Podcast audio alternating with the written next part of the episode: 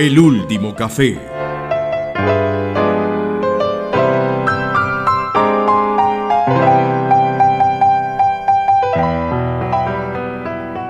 Hola Mario, ¿cómo estás? ¿Cómo te ha ido? Hola José, ¿qué tal? Acá contento de, de verte una vez más. No sé si de oírte, pero al menos de verte. Ese es el problema que, o, o es una habilidad que he adquirido, de que a uno, será que hay personas le- que les gusta verlas, pero no tanto oírlas. Y también será, no sé si será lo opuesto. No sé, ya es que, es que yo vengo acá, entro al café, siento el olorcito a café y te veo a vos y ya me empiezo a, cu- a cuestionar todo. Eh, estás, estás como, te, te siento un ligero trauma. Yo no sé si Bruno también está en las mismas, que lo veo ahí al lado tuyo. Así como con una mirada indiferente, actua- tratando de ignorarnos. Sí, eh, Bruno es, pero los gatos sí son expertos en eso. Lo escuchan a uno y se hacen los que no están oyendo nada, se quedan con los ojos cerrados, pero igual mueven las orejas. Tenés que aprenderle un poquito a Bruno. Ahora te digo, te digo, José, que pienso que, que en, los cafés tradicionales como, como los que nosotros nos movemos y los que recordamos eh, históricamente, debería ser así como, debería haber una, tendría que haber un sistema que permita recopilar en actas todo lo que se diga dentro de un café. Porque eh, pensá que la- en los cafés normalmente es cuando se arregla el mundo, se arreglan las personas, se arreglan amores rotos, no sé, se, se encuentran soluciones a cualquier problema, pero no queda por escrito, Sí, pensado, ¿cierto? Sería interesante, Sí, sí, sí. sería interesante. La- creo que la humanidad se ha perdido grandes debates por, por no quedar registros. Sería interesante. Pues, según lo que dijiste al principio, yo creo que también podríamos decir que se, se desarreglan, ¿cierto? Sí, sí, se crean, se crean traumas, eh, sí, sí, seguro.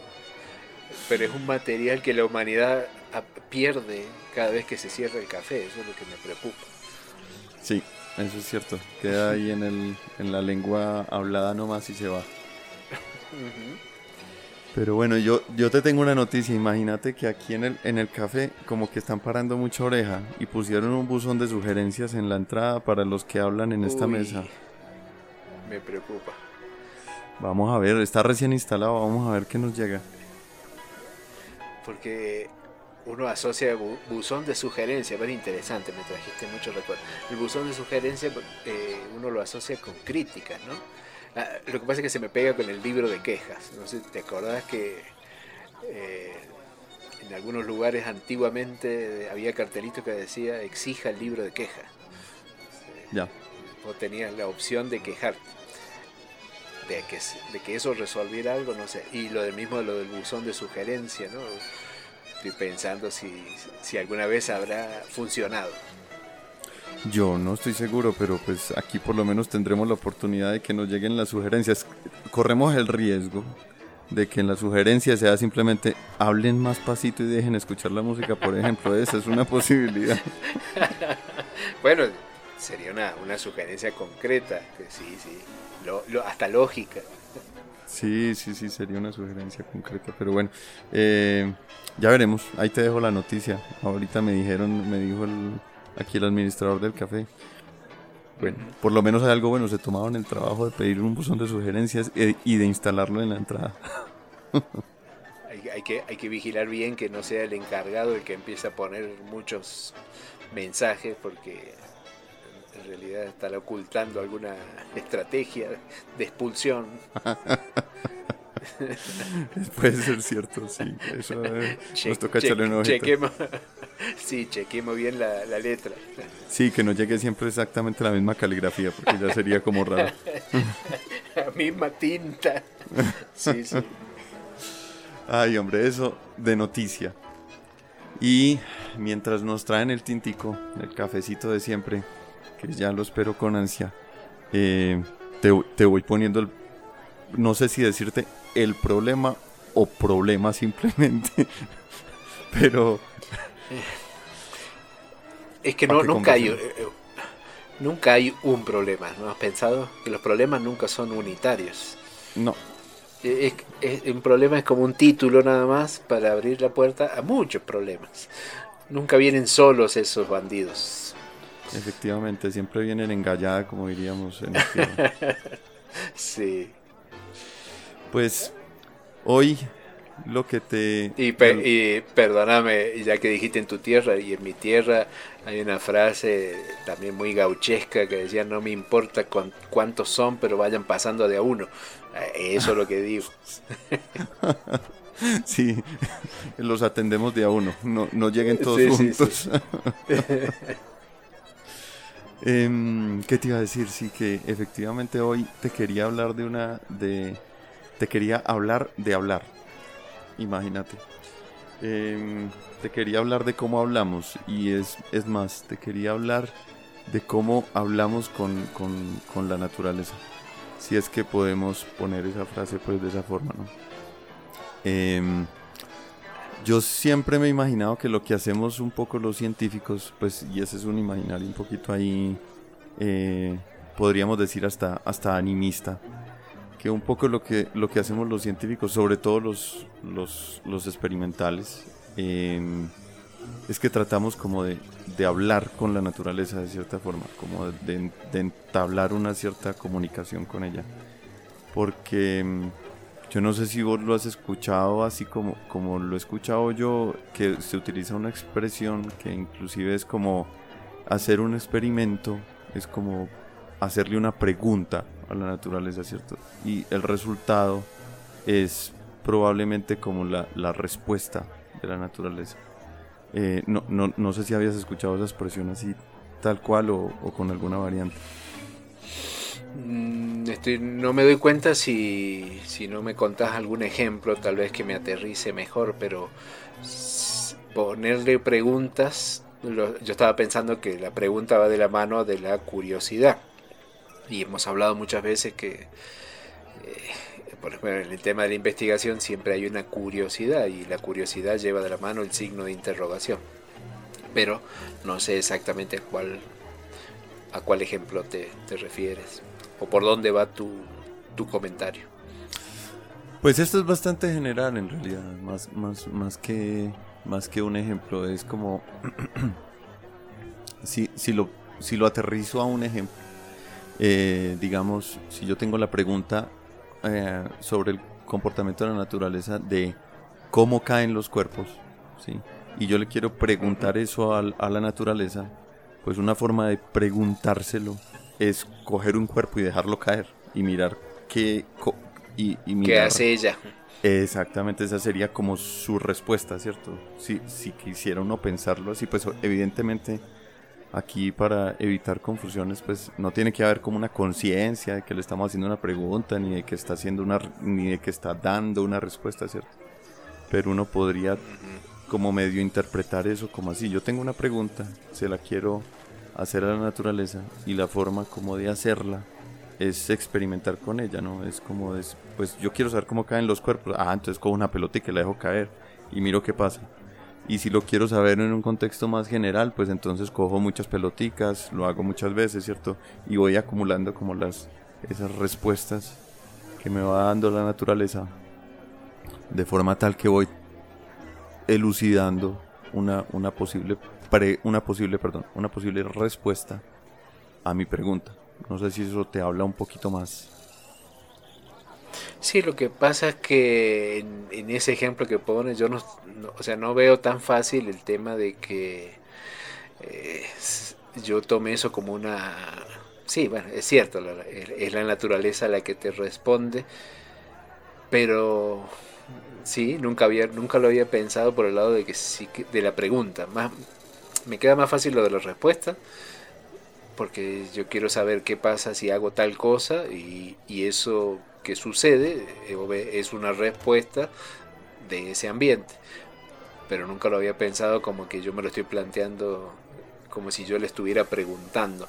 Me, parece eh, eso de hablar con la naturaleza, de preguntarle y conversar y dialogar, sí me queda más fácil, porque estaba pensando ejemplos históricos donde se le da una connotación casi de un ser humano a, la naturaleza, ¿no? Un dios, en la época de los sacrificios que se hacían a los dioses, o la madre tierra, cuando se, le, se les da una entidad a la naturaleza que se les confiere poderes de dar beneficios o de dar castigos, entonces eh, ahí, digamos, evidentemente había un diálogo con esos seres o ese ser superior, ¿no? Pero nosotros cuando agarras la bolita y la tiras al piso, sí, está bien, me vas a convencer que le estás preguntando a la naturaleza de alguna forma, sí. Y ella responde con la bolita. Eh, me preocupa que ya te pusiste a hablar con la naturaleza, pero bueno. No, no, no. habiendo tantas personas con quien hablar, inclusive eh, la, más, la, más difícil de todo, que es hablar contigo mismo. Eh, sí. Eh, pues es que pues, la, naturaleza tiene una forma extraña de, hablar, o por lo menos no tan, no tan, mejor dicho, aquí voy a entrar ya en el tema como tal, porque cuando yo hablo con vos, cuando yo hablo con vos, utilizo palabras, ¿cierto? Y eso es lo que estamos haciendo en este instante. Yo de hecho te estoy preguntando cosas, vos me respondes, me preguntas otras, yo te respondo, te pregunto otras. Y toda esa comunicación está mediada por el lenguaje que estamos utilizando en este momento. Pues digamos, en este caso, pues por el castellano, el español y, con nuestros, y con nuestros, em, con nuestras palabras exactas, pues de, de, nuestros orígenes, ¿no? Em, y si estuviéramos en inglés sería el inglés, pero digamos que hay un, un, un posible lenguaje de comunicación. Si nosotros extrapolamos esa cuestión de nuestra comunicación, la tuya y la mía, a lo que acabamos de decir con la naturaleza, ¿cuál sería ese lenguaje que nos permite la comunicación con la naturaleza? Por allá hay un tipo muy famoso, extremadamente famoso, de los fundadores de la, de la ciencia, un señor de nombre con G y apellido con G, em, que, sin, que llegó. Me imagino. ajá. Italiano el hombre. Que llegó a decir. Que llegó a decir que el lenguaje de la naturaleza eran las matemáticas. Entonces, que lo que nos permitía. Pues eh, yo ya tratando de interpretar esa frase, ¿cierto? Que lo que nos permite comunicarnos con ella en ese, en ese mismo sentido. O sea, hacer preguntas concretas y recibir respuestas concretas. Eh, es la matemática y que la forma en que podemos llegar entonces a describir la naturaleza es a través de las matemáticas, em, me, me, me, ha cuestionado a mí un montón. ¿cierto? Es como si, como si ese fuera el único lenguaje en el, que, en el que podemos realmente describir a la naturaleza. ¿Qué opinas?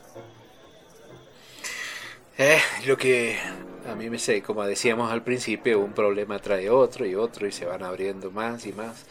Yo ahí lo que me quedé pensando es que en la misma frase pusiste dos cosas que para mí son diferentes, por lo menos en este momento que las digo.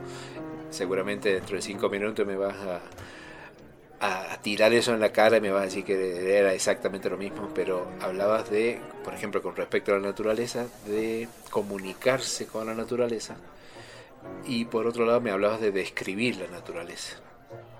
estaba, estaba haciendo el juego, yo me devolví y me volví con las personas con las que estamos acá en el café, que si es exactamente lo mismo, hablar con las personas, o sea, comunicarse con otra persona, a describirla. No sé si son la, misma cosa. Eh, lo, lo, llevo a que si alguien dijo de que con las matemáticas describimos la naturaleza, es una cuestión. Pero lo que me hace ruido es cuando hablas de comunicarse con la naturaleza. Si es que la analogía la seguimos usando, ¿no? La de personas. Pues yo puedo describir a alguien aunque no hable con, aunque no, hable con ella. Lo describo según mis, mis elementos de juicio. Pero otra cosa es cómo, me, cómo hago para comunicarme con esa persona. Es otro cuento. Efectivamente, sí, eh, pues yo en, en, este momento estoy pensando que, que, por ejemplo, yo, yo sin conocerte, solamente viéndote a vos o a alguien más, yo podría tratar de hacer una descripción de, de, vos o de alguna persona. Sin embargo, no, yo creo que no es la misma descripción que después de que entablamos una, una conversación. Es decir, por ejemplo, en este momento yo sé que a vos no te gusta responder preguntas. y que cada vez que te saco una pregunta me o, o, te vas por la tangente o me sacas una pregunta a mí. Entonces, por ejemplo, cosa que yo no hubiera podido saber antes de entablar una, una comunicación. Y yo creo que en ese sentido puede ser como lo que podría estar diciendo el, el señor aquel, pues. Eh, en el sentido en que después de que yo entablo una comunicación o después de que yo pregunto cosas al menos, activamente, ¿cierto? Lo que me refiero, activamente pregunto cosas y obtengo respuestas, eh, ya la descripción no es la misma, ¿cierto? Es decir, ya puedo dar una descripción mucho más acertada o por lo menos con más elementos de... con... Con, más conocimiento, pues como, como con más conocimiento de causa, digamos. Y, en realidad tampoco sería así tan, tan extremo, porque eso ha ido gradual, de, manera gradual. Eh, cuando vos decís, bueno, de conocer a la otra persona o de escribir a la naturaleza, en realidad lo que estás haciendo es, bueno, usando información para emitir un juicio, una, descripción, pero no quiere decir que esa sea la descripción. Estoy pensando que en algún momento colegas tuyos y del señor de la G y la G eh, postulaban la existencia del éter. Y en ese momento entonces estarían describiendo la naturaleza. Pero en realidad era un juicio que más adelante se iba a modificar. Y así pasa con todo, inclusive con, la, con las personas, ¿no? Estaba pensando, siempre como me quedé acá con la analogía de las personas, que hubo épocas en la historia que a las personas que tenían epilepsia se las consideraba poseídas por el demonio. Sí y ya tenías una descripción, una explicación, pero fue necesario modificarla después y, que a los albinos también tenían algún problema, bueno, en fin, eh, para eso para eso está el conocimiento y la parte esa, ¿no? De, ir cambiando esos, esos juicios. Pero bueno, eso va por otro lado. Lo tuyo era por el tema de la comunicación. Pero yo creo que no, no, no está distante en realidad lo que estás diciendo, porque mira que podríamos, podríamos hipotetizar en este momento que de hecho esa descripción cambió gracias a una mejor un mejor conocimiento de, causa, es decir, el hecho de hacer preguntas sobre esas sobre esos fenómenos, cierto, pues ya que estoy hablando de fenómeno pues a los que convulsionan, cierto, a, las personas eh, o digamos que tienen trastornos psiquiátricos, cierto, ahí, hay muchos muchos casos pues históricos eh, que de hecho es el preguntarle a la naturaleza, y aquí estoy metiendo al hombre en la naturaleza, preguntarle a la naturaleza sobre qué es lo que en realidad está pasando ahí, nos permitió en realidad cambiar esa descripción que estábamos haciendo de forma errónea. Entonces, yo, yo creo que en realidad eso que, eso que vos dijiste está tremendamente conectado. Aquí me hiciste pensar en una cosa y espero que porque me parece muy bonita, la voy a mencionar, pero espero que no nos lleve a diverger completamente de lo que estamos hablando, que es... Y hagamos el intento. Hagamos el intento. Eh, que cuando yo hablo con vos, vos me puedes decir mentiras. La naturaleza podrá decirnos mentiras. Esa es, esa es severa pregunta, ¿no? Sí, es que estoy, estoy pensando, estoy pensando en las mentiras. Pues digamos, eh, yo, yo, yo te pregunto a vos, por decir cualquier cosa, eh, oíste, ¿a vos qué te gusta comer? Y entonces vos puedes decidir decirme lo que efectivamente te gusta eh, comer o cualquier otra cosa, ¿cierto? Que eso, eso es lo que yo me refiero con, con mentira, pues en, en, ese caso, ¿cierto? Digamos que a vos en realidad te gusta eh, las medialunas, como hicimos la otra vez, pero me decís que lo que más te gusta son los buñuelos. Y no, efectivamente, lo que más te gusta no son los buñuelos, pero decidiste decirme por tomarme el pelo, lo que sea. Ahí ya la motivación es, es pues es, es poco relevante, diría yo, en este caso que quiero analizar. Imagínate que yo cojo a la naturaleza y le pregunto cómo caen los objetos y la naturaleza decide hacer otra cosa distinta a como en realidad caen los objetos. Sí, yo, a ver, voy a tratar de, traerte a la cordura un rato de nuevo, antes, antes, que, antes, que, antes que la gente salga corriendo al buzón de sugerencias. Eh, cuando vos metiste lo de la mentira, estás hablando de, claro, sí, es, muy fácil de, entender en nuestro comportamiento humano, o sea, sí, mentir es fácil de, de entender y de describir, pero cuando te planteas si la naturaleza nos miente, le estás dando en esa pregunta el estatus de ser pensante la naturaleza que puede decidir qué va a decirnos a nosotros como si fuera otra persona. Sí. O sea, desde ese punto de vista uno dice fácilmente, no, la naturaleza no, no, tiene intenciones para con nosotros, no, no, no, nos quiere, no se quiere burlar, no se quiere reír, no, no, no nos va a mentir. Pero eso no quiere decir viendo la, porque estaba pensando que de la mano de la mentira eh, hay un pariente cercano que se llama confusión, confundir. Es decir, yo la, mentira lleva una intencionalidad. Yo te digo, me gusta, me encanta el café con azúcar y es mentira. Yo lo hago intencionalmente y, y tengo una opción equivocada que es la que yo te transmito. Pero también sucede muchas veces de que, eh, me parece que no son lo mismo, pero son parientes, como digo, la confusión. Es que yo dije algo que a vos te llevó a pensar que yo creía tal cosa o que yo pensaba tal cosa, pero en realidad fue un problema de comunicación. O yo no lo dije de la manera adecuada o vos entendiste algo diferente de lo que yo quería decir. Y tomas una, digamos, tomar, lo tomas como una información válida. Eso sí, me parece que es más parecido a lo que pasa con la naturaleza. Como decís vos, eh, no es que ella tenga la intención de decirnos las cosas van a ir para arriba. De golpe van para arriba y no encaja con lo que yo estaba esperando porque soy yo el que me confundí y en realidad no tuve en cuenta que ahí había viento, qué sé yo. Eh, había un factor que yo no tenía en cuenta. Yo esperaba una cosa y la naturaleza me sale con otra pero es por, no es que la naturaleza tuvo la intención de cambiarme la respuesta. Fui yo el que me confundí o no tuve en cuenta todo, todo el mensaje. A veces en las personas pasa, ¿no?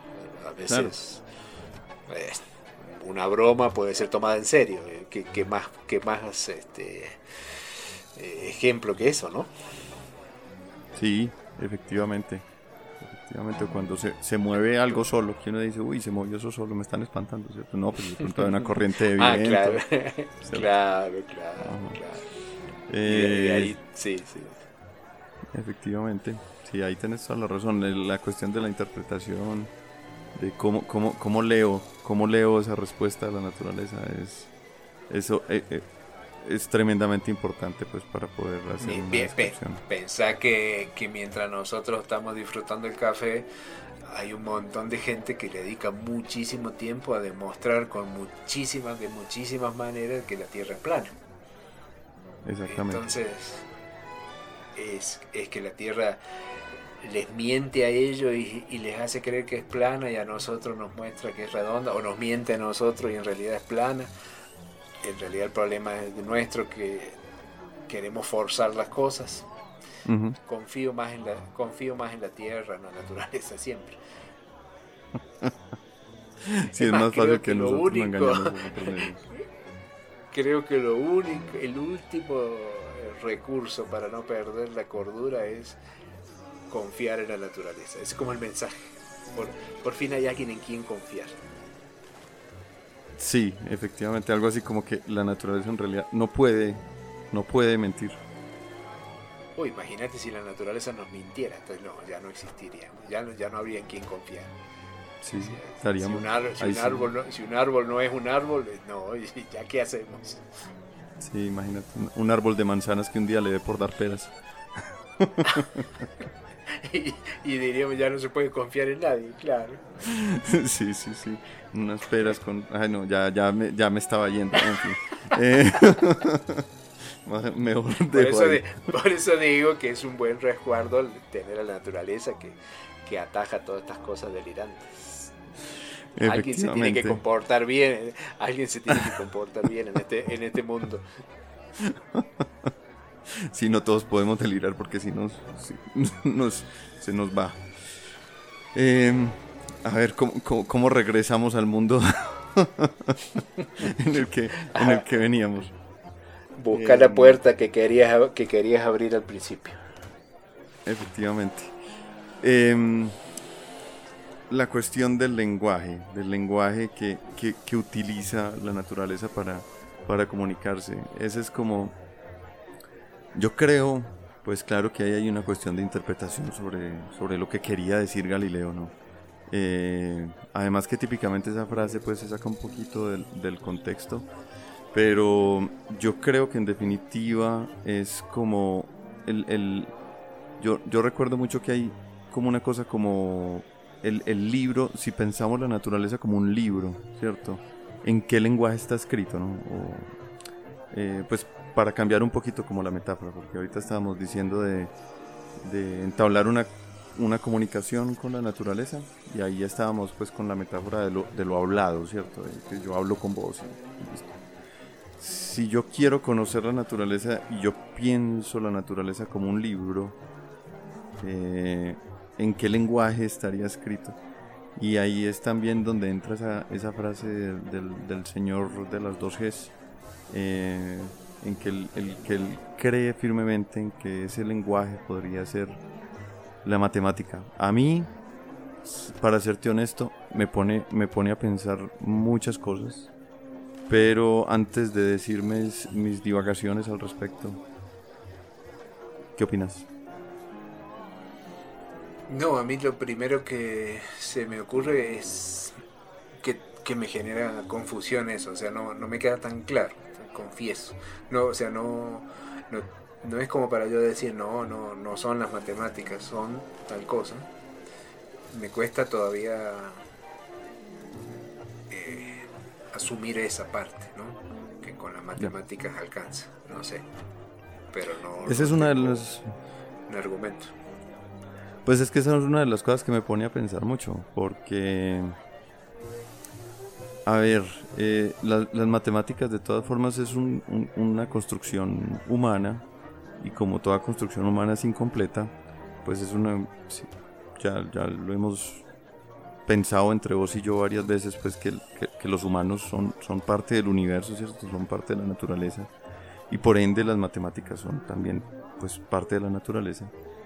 Sin embargo, me cuesta mucho trabajo llegar a pensar que una cosa que de por sí es incompleta, como las matemáticas, o como cualquiera de nuestros lenguajes, ¿no? O como cualquiera de ellos, eh, sea estrictamente hablando como aquello con lo que podemos comunicarnos con la naturaleza y con, la que, con lo que podemos describirla a cabalidad. Si me hago entender, es decir, em, como con algo incompleto pensar que podemos llegar a describir a plenitud la, naturaleza. Esa parte me parece como un poquito contradictoria de, por sí. Y, y, no será como para suavizar la cosa de que el problema está en esa palabra que usaste de plenitud, es decir, porque lo que a uno le da un poco de, de escosor es que haya una cosa que permita entender todo, o sea, el todo uno no puede negar que muchas cosas se comprenden con la matemática.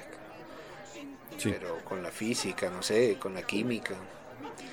Pero yo no me atrevería a decir eh, todo, todo lo puedo explicar de... O sea, no sé si hay un todo, pero bueno, me estoy preguntando en voz alta si, si hay una, una herramienta que me permita explicar todo o son muchas herramientas las que usamos cuando intentamos explicar el todo. Se me enfría el Imagínate. Te escucho. Me voy a tomar café para no opinar. Imagínate que. Imagínate otra vez, te, nos, nos, voy a llevar al, laberinto donde está el pobre Bruno. El, Bruno sigue dormido, pero, pero bueno, Bruno sigue ahí en ese laberinto ahí metido. Eh, que, que, tuviéramos la oportunidad de preguntarle al laberinto. Esa es como la cuestión. ¿Por dónde cojo? ¿Cierto? ¿Por dónde cojo? La vez que hablamos sobre eso teníamos esa, esa metáfora que digamos que como hablar con el laberinto si, si se quiere, si, si el laberinto estuviera completamente oscuro, sería como ir tocando las paredes, ¿no? Es como de alguna forma me tengo que enterar dónde están los límites y de alguna forma tengo que, que saber por dónde avanzar. Sin embargo, se dificulta si uno pensara que el laberinto pues en realidad es un poquito más abstracto o, un, bastante más abstracto. si, si, fuera como, como de niebla, ¿no? Como simplemente como una niebla en la que hay que encontrar un camino para poder salir de un punto a otro. Y que le pudiésemos preguntar a la niebla, ¿cierto? Oiga, oiga, doña, doña Niebla, ¿por dónde cojo? No me embolate, ¿cierto? ¿Por dónde cojo? Eh, y que, la, y que, y que una sola herramienta bastara para hacer, esas, para hacer esas preguntas.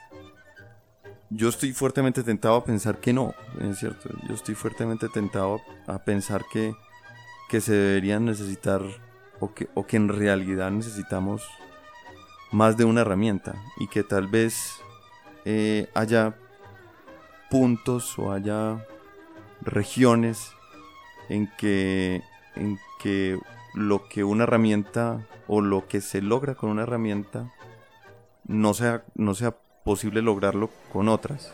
Es como decir, como, como si estos diversos lenguajes, eh, si bien pueden solaparse, eh, tienen partes en que no, está, no, no están, no, no, no se logra lo mismo con ellas, ¿cierto?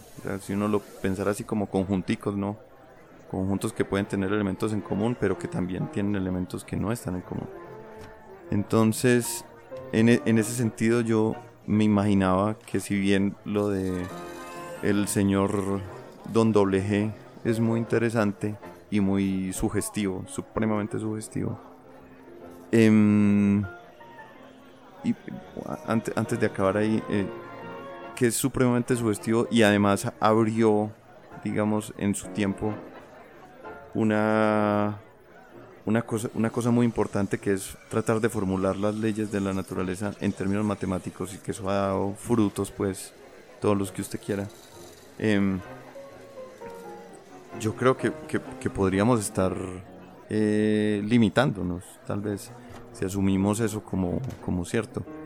Y que de pronto haya puntos en los que necesitemos herramientas distintas a la matemática para poder hacer una descripción y de hecho para poder entablar la comunicación con, la naturaleza. Y no será eh, sin ánimo de, entablar una controversia con, Don Doble G que esa única herramienta en realidad se llama experiencia, eh, entendida como, pues estaba pensando en el laberinto, en la niebla y todo lo demás, de que dependiendo del, de qué está hecho ese laberinto del cual querés salir, vas a, como decías al principio, si son no, es todo oscuro vas a utilizar las manos, pero si es la niebla vas a utilizar otra, pero también ahí vas, vas a utilizar la experiencia previa, lo que vos conoces, o sea, eh, en los laberintos usas una experiencia, experiencia me refiero un que podría ser un conjunto de cosas que conforman la experiencia, pueden ser tus conocimientos matemáticos, los recuerdos de haber pasado algo similar, el conocimiento de usar lo visual, eh, reconocer los terrenos, entonces no es que la vista te permite salir, no es que el tacto te permite salir, sino que es un conjunto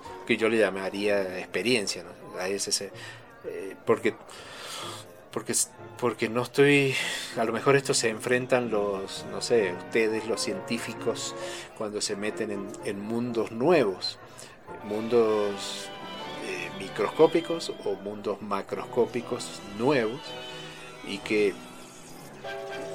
digamos, los que no tienen experiencia previa.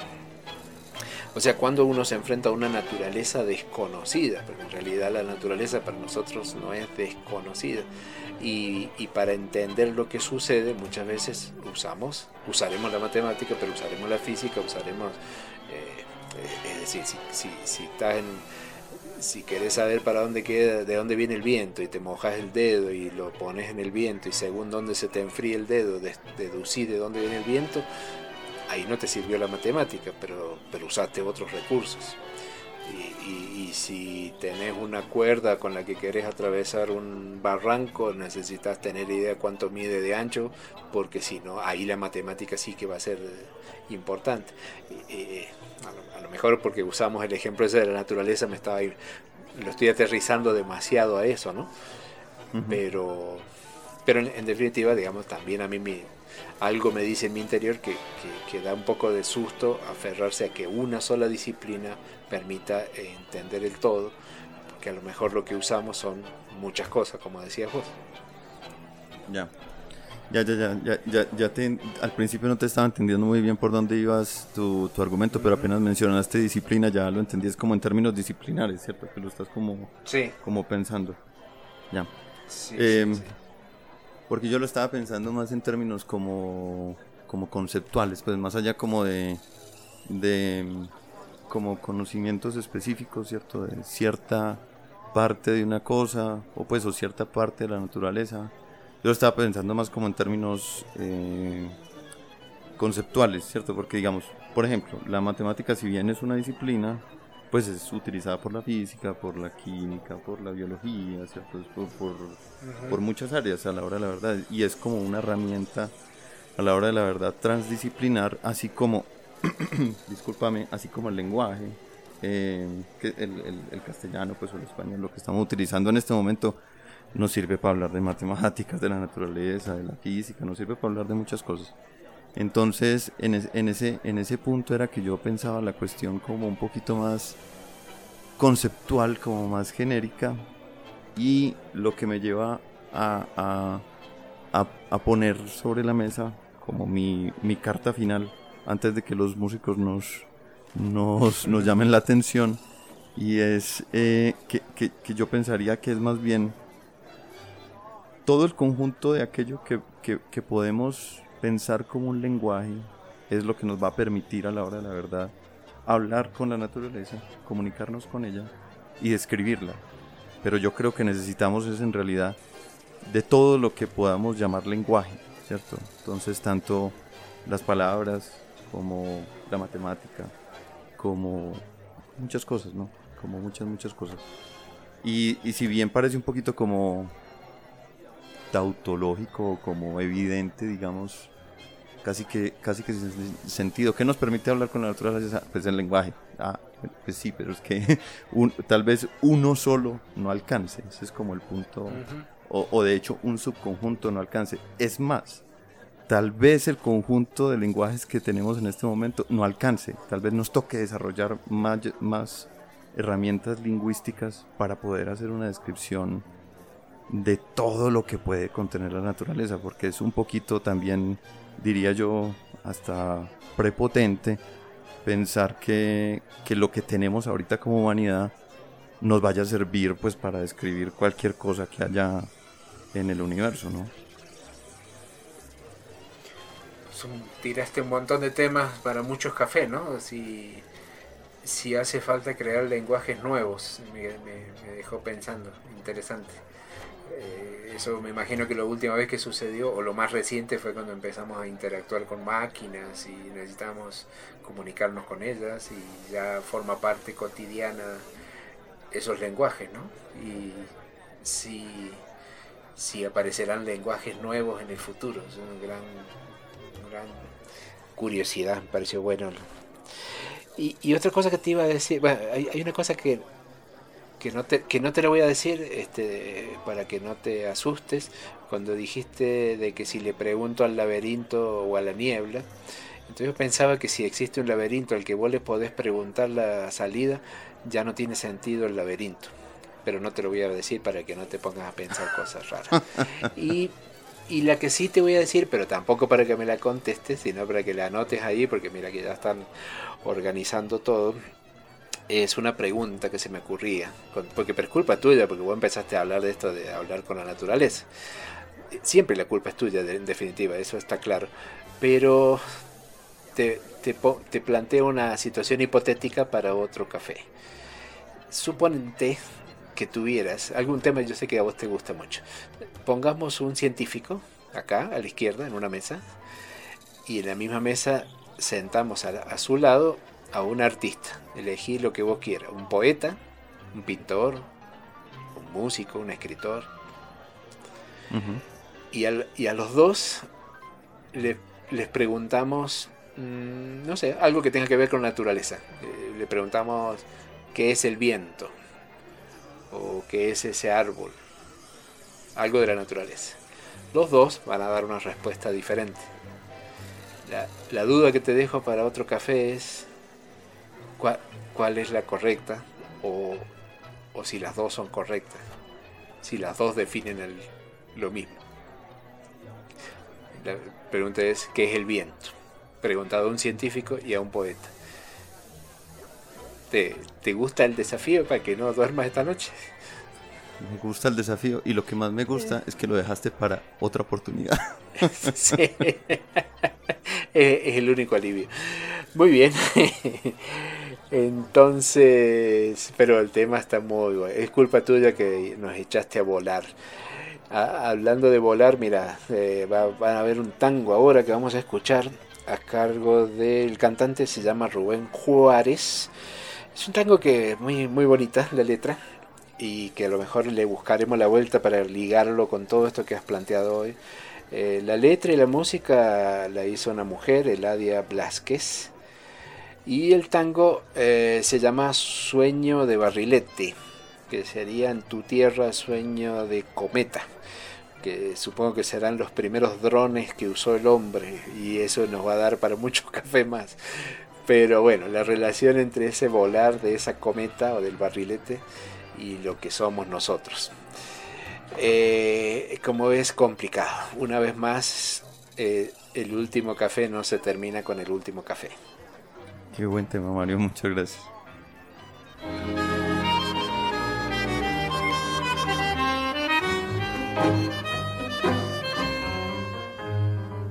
Desde chico ya tenía en el virar esa loca fantasía de soñar.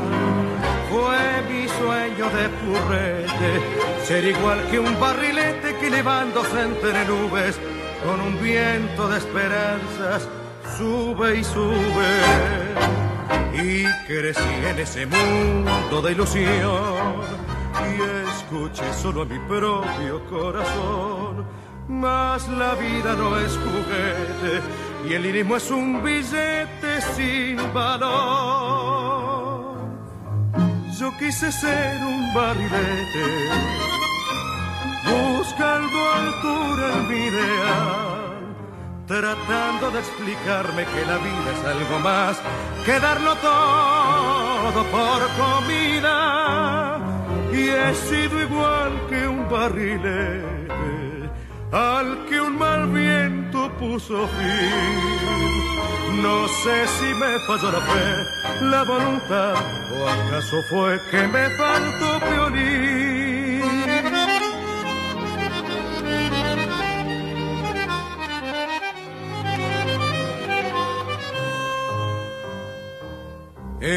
En amores solo tuve decepción regalé por no vender mi corazón.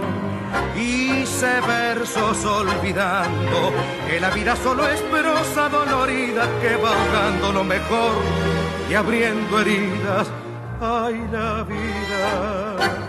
Hoy me hace este cansancio sin final y se trizas mi sonrisa de cristal cuando veo un barrilete me pregunto aquel purrete dónde está. Yo quise ser un barrilete, buscando altura en mi idea, tratando de explicarme que la vida es algo más que darlo todo por comida. Y he sido igual que un barrilete al que un mal viento puso fin. No sé si me pasó la voluntad, acaso fue que me faltó violín. El último café.